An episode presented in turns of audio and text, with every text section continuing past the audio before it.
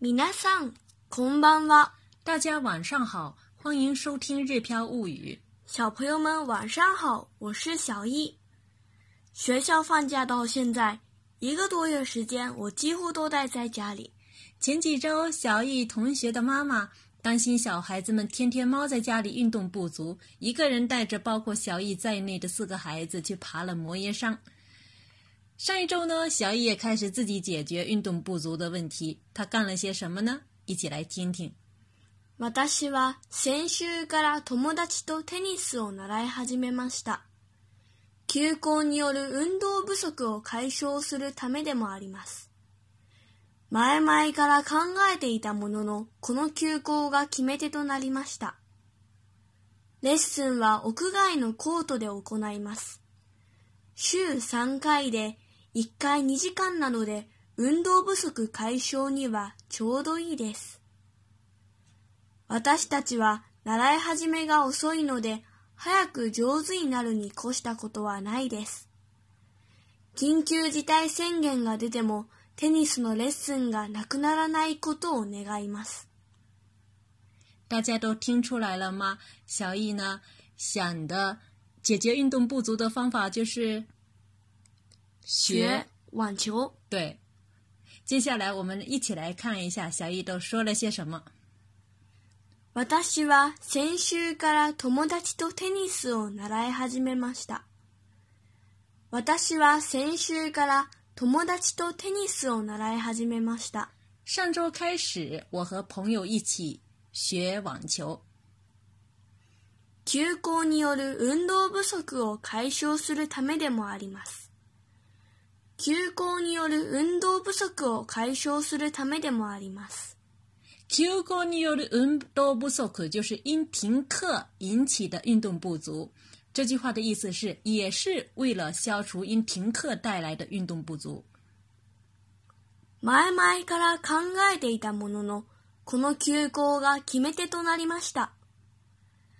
前々から考えていたものの、この休校が決め手となりました。前々から其实是从以前开始考えていたものの，虽然考虑过，但其实呢一直都没定下来。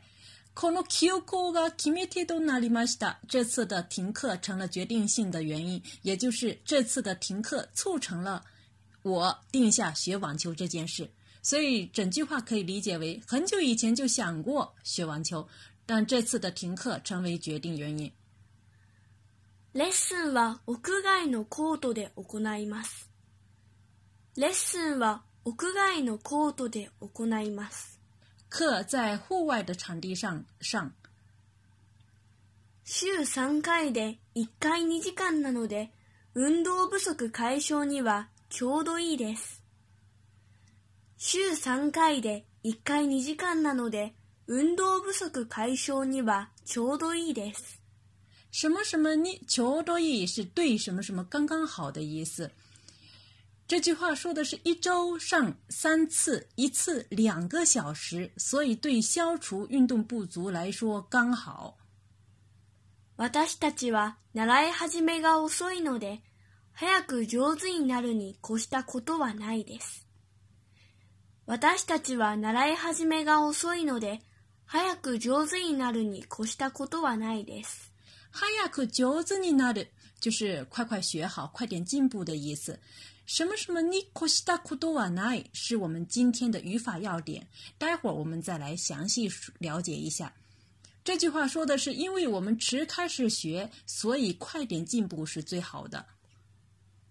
緊急事態宣言が出ても、レッスンがなくならないことを願います。緊急事態宣言が出ても、 レッスンがなくならないことを願います。 lesson がなくならない就是课不会变没。这句话说的是，即使宣布紧急事态，也希望网球课不会取消。接下来，我们一起来了解一下今天我们要学习的语法要点。什么什么你越したことはない应该怎么用？其实什么什么你越したことはない，这里的越す 动呃越した这个动词的原型是越す、越す。其实就是超越的意思。那么什么什么你越したことはない就是不会 超越的意思，相当于什么什么是最好的，或者说莫过于什么什么，说明呢是在所有能想到的当中，这个前这个什么什么你。可西达可多瓦奈前面的这个什么什么是最好的？我们可以举几个例子来了解一下， 比如健康のためにはタバコを吸わないに越したことはない。健康のためにはタバコを吸わないに越したことはない。为了健康，不吸烟是最好的。タバコを吸わないに越したことはない。不吸烟是最好的。貯金はするに越したことはない。貯金はするに越したことはない。这句话说的是最好要存钱，哎，存钱，特别是一些紧急的情况，就像现在这样。こまめに手洗いをするに越したことはない。こまめに手洗いをするに越したことはない。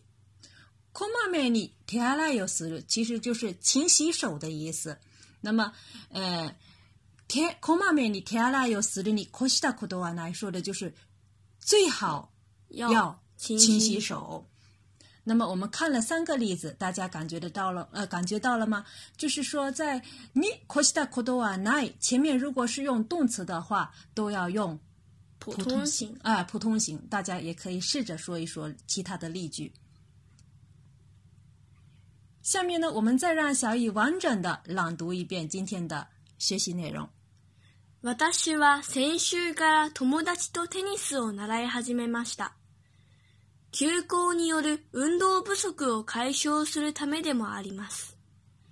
前々から考えていたものの、この休校が決め手となりました。レッスンは屋外のコートで行います。週3回で1回2時間なので、運動不足解消にはちょうどいいです。私たちは習い始めが遅いので、早く上手になるに越したことはないです。緊急事態宣言が出ても、レッスンがなくならないことを願います。以上就是今天学习的全部内容。为了消除停课带来的运动不足，小易和同学一起去学网球。大家不用担心，我们没有到人密集、空间密闭还密切接触的地方。网球场就在走路不到五分钟的地方，是户外场地。我们练习时，教练也让我们拉开距离。大家在隔离期间运动吗？做的是什么项目呢？欢迎大家留言分享，让在日本的小朋友也参考参考。下面介绍一下我们的课程，和小易一起看图学日语第一期两百五十集已经更新结束，现在进入第二期的学习。欢迎感兴趣的朋友加入看图学日语的学习队伍。另外，日本小学阶段必学汉字课程已经陆续上线到小儿童知识店铺，欢迎大家订阅。感谢大家的收听，我们下次再会。それでは、またね